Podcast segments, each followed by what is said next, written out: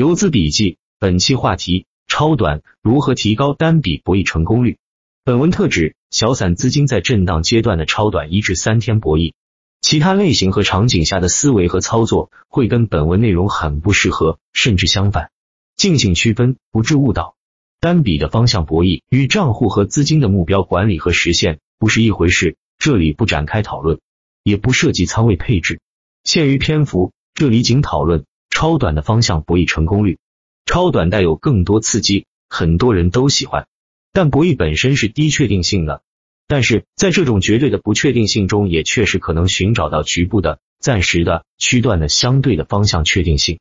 超短的方向确定性，在盘面平衡震荡阶段，至少是六个因素的函数：一、与当期的主题材强度、持续性、扩散性高度正相关，但要注意。特指是确定发生的较大题材，而不是一影一想推论出来的题材。超短搞埋伏蹲守很不明智。那些伟大的预言家对于超短实操而言，价值不一定高，虽然他们对于中线持股的价值很大。二与这个主题材的龙头属性高度正相关。一般而言，主题材的龙易品种才是具备较好的安全性、盈利性和宽容性的。简单说，买龙头在小线二头前，那就基本靠谱。三。与当期的盘面天气和小气候正相关，要求天气小气候稳定或不差，不影响主题材龙头的继续发酵，否则即使龙一也会陆续补跌。四与这个股的周线、日线的基础形态很相关，包括形态、流行、量能、资金、技术指标等，绝不是说良好形态必然就会大涨，而是说它会很有利于共振强涨，或者说基础形态太差的话，很容易无疾而终。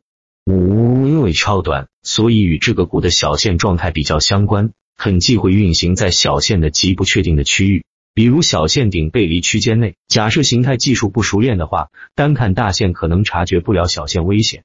六，因为超短，所以与这个股的当日分时强弱是高度正相关，这包括竞价位、竞价量、开盘承接、资金、量能、比强关系、相关技术指标等。要注意，新时代早就不是单纯的量价时代了。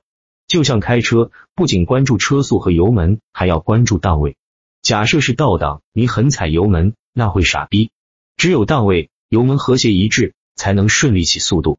淘线就是淘股吧，因为淘股吧很多超短新手能力不一，因此建议一般四项以上同时具备再开仓操作，不具备就观望。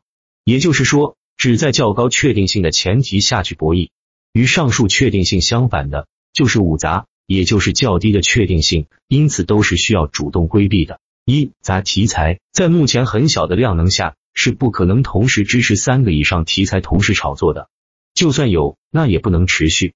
二杂板每天都有几十个各种板，但是大部分的板属于后续的、跟风的、杂题材的、无较大流入的劣质板，还有的连续一字板，貌似最强，但往往是难以承接住的。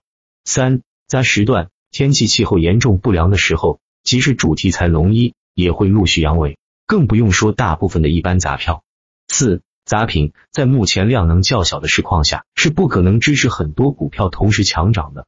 目前一个主打板块虽然可能有几十只股，但有三只能资金充裕且持续承接接力就不错了，而这恰是强涨的唯一动力。五杂波。超短一般处于一五杠三零 F 这个周期内，因此很多日内弱小脉动是属于无效杂波。上述五杂恰好对应上述的六确定，一正一反之间，其实就是我们需要积极跟随以及慎重规避的方面。他们其实同时在印证同一个东西，即超短需要长控中线才是长多。